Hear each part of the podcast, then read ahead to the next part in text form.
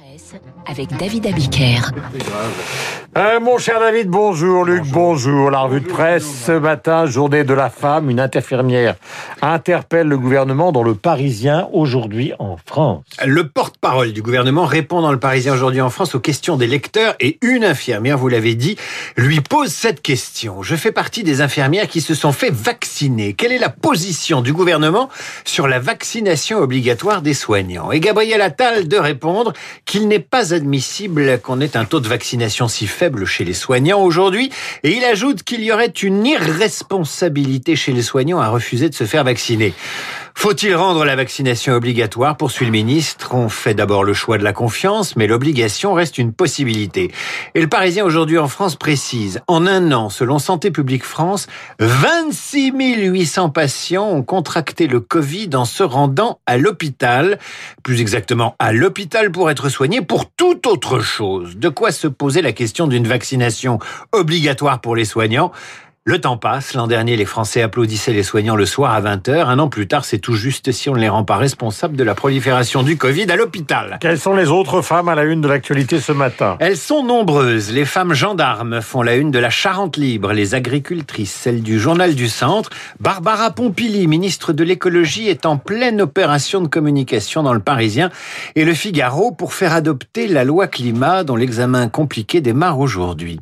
Lisez le Parisien aujourd'hui en France, vous verrez que les réflexes machistes ont la peau dure quand c'est une ministre qui porte un projet de loi. J'ai quelques interrogations sur sa méthode, confie un macroniste. Il y en a une qui ne lui achèterait pas une voiture d'occasion, confie un autre. Pour un autre, le projet de loi est piloté par Matignon, évidemment. La ministre est sous surveillance. On souhaite un bon 8 mars à Barbara Pompili, car à la lecture, on sent combien elle est soutenue par les hommes de son propre camp.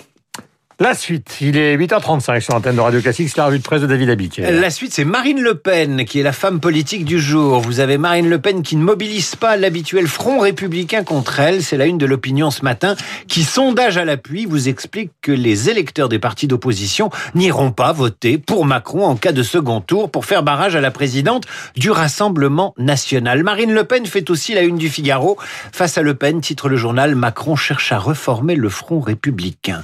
Et après le front républicain, c'est l'affront royal avec l'interview de Meghan et Harry sur CBS cette nuit à la télé américaine. Synthèse efficace sur le site du journal Point de vue qui raconte les larmes de la princesse, le soutien de son mari, les cabales racistes de l'entourage de la reine. Tout cela fait doucement rigoler même si la pauvre Meghan révèle qu'elle a songé au suicide, que le prince Harry a regretté l'éloignement avec son frère et que l'entourage s'est interrogé sur la couleur de peau du bébé, ce qui ne fait pas pour autant des Windsor une bande d'odieux racistes. Heureusement Fox News a cru bon de révéler que Meghan, qui pleurnichait cette nuit devant des millions d'Américains, portait malgré la cruauté de son sort une robe à 4700 dollars. Pendant ce temps-là, les Suisses disent non à la burqa dans les lieux publics. On peut lire la presse suisse ce matin grâce à Courrier International. On y apprend que 51% des Suisses ont approuvé hier une initiative contestée interdisant de dissimuler son visage en public. Même si le mot burqa n'est pas prononcé, c'est clairement le voile intégral que visait l'Union démocratique du centre, c'est-à-dire le parti nationaliste à l'origine du référendum. La Suisse ne veut plus voir de burqa dans ses rues, écrit la tribune de Genève. Pour le temps, le peuple dit non à la burqa. En réalité, les anti-burqa ont emporté d'une courte tête et leur victoire est bien plus étroite que ne l'avaient prédit les sondeurs, note le New York Times. En fait, le débat qui s'installe en Suisse ressemble à celui qui a lieu chez nous depuis des années. Faut-il interdire la burqa pour ce qu'elle représente, le symbole d'une domination masculine sur la femme? Faut-il au contraire laisser les femmes libres de la porter? Voilà le débat. La différence entre la France et la Suisse, c'est qu'en Suisse, le peuple peut donner son avis. Les Suisses ont maintenant deux ans pour faire une loi qui prévoirait une abande de 9000 euros en cas de burqa sur la voie publique, signale le quotidien espagnol ABC. Avec David Abiquier, les magazines féminins célèbrent le 8 mars à leur façon à la une de Elle, Anaïs, violée en 2016 dans une voiture par un faux chauffeur Uber. La jeune femme attaque en justice la célèbre plateforme et en dénonce les négligences. 8 mars, 8 femmes, 8 voix. C'est la une de Marie-Claire qui donne la parole à ce qu'on appelle aujourd'hui des femmes puissantes. Parmi elles, Juliette Binoche, championne incontestée de la pétition et de l'appel médiatique en faveur des grandes causes.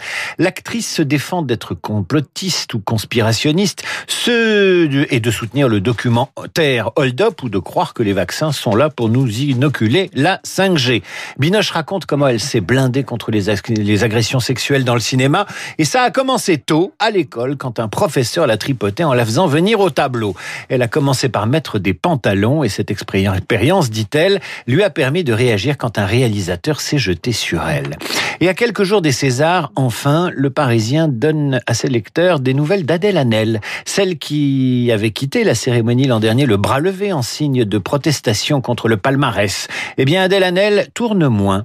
Elle se consacre à des actions militantes, travaille au théâtre. Boycotter Adèle Hanel parce que trop grande gueule, les professionnels du cinéma interrogés par le Parisien n'y croient pas. Ils se murmurent même qu'on pourrait la revoir vendredi lors de la prochaine cérémonie des Césars avec Adèle Hanel. C'est tous les jours le 8 mars. Il est 8h39. Merci David. Voici Luc Ferry. Nous sommes en direct sur l'antenne de Radio Clé.